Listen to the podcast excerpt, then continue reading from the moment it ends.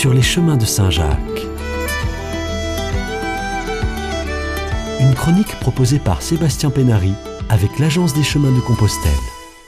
Bonjour. François Le Père a presque 18 ans quand il part sur le chemin de Saint-Jacques en Espagne à l'occasion des JMJ de 1989 qui se tiennent à Saint-Jacques de Compostelle. Il parcourt les 130 derniers kilomètres depuis Tria-Castella avec une association de jeunes pèlerins et à 18 ans, vivre une expérience comme celle-là est une véritable découverte et une expérience très forte pour lui. En juin 1994, il part seul depuis la Tour Saint-Jacques à Paris sur la voie de Tours, où il ne croise aucun pèlerin avant Saint-Jean-Pied-de-Port. À l'époque, pas de guide, pas d'hébergement pèlerin, pas de pèlerin en chemin. C'est seul, tout seul, qu'il passe 22 jours à marcher d'abord, puis à pédaler pour traverser les Landes. Après 55 jours, il arrive à Saint-Jacques le 13 août au matin à 8 heures, non sans une larme d'émotion. Tout en poursuivant des études de commerce en région parisienne, il repart à chaque vacances et parcourt quatre fois le Camino français. Il note à chaque voyage les caractéristiques des étapes, les coordonnées téléphoniques, tous les services proposés par les hébergeurs ainsi que les commerces dans chaque ville. En 1998, il dépose dans une grande librairie parisienne son premier guide pour aller de Vézelay au Puy-en-Velay. Très vite, la librairie est en rupture de stock, il faut réachalander. En janvier 1999, il publie le premier guide de la voie de Vézelay. En 2002, il quitte son emploi salarié puis crée sa propre maison d'édition en Normandie qu'il nommera Le Père Édition. Il part alors quatre mois par an pour actualiser les descriptifs du chemin à suivre.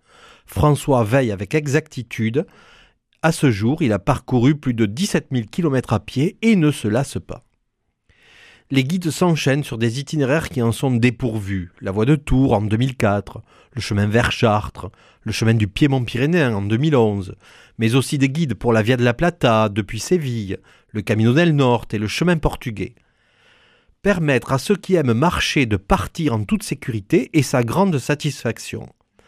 Partir sur les chemins, c'est quitter son petit confort. Ce sont les rencontres de pèlerins et quelques-uns deviennent ses auteurs pour développer une collection qui compte aujourd'hui 21 titres.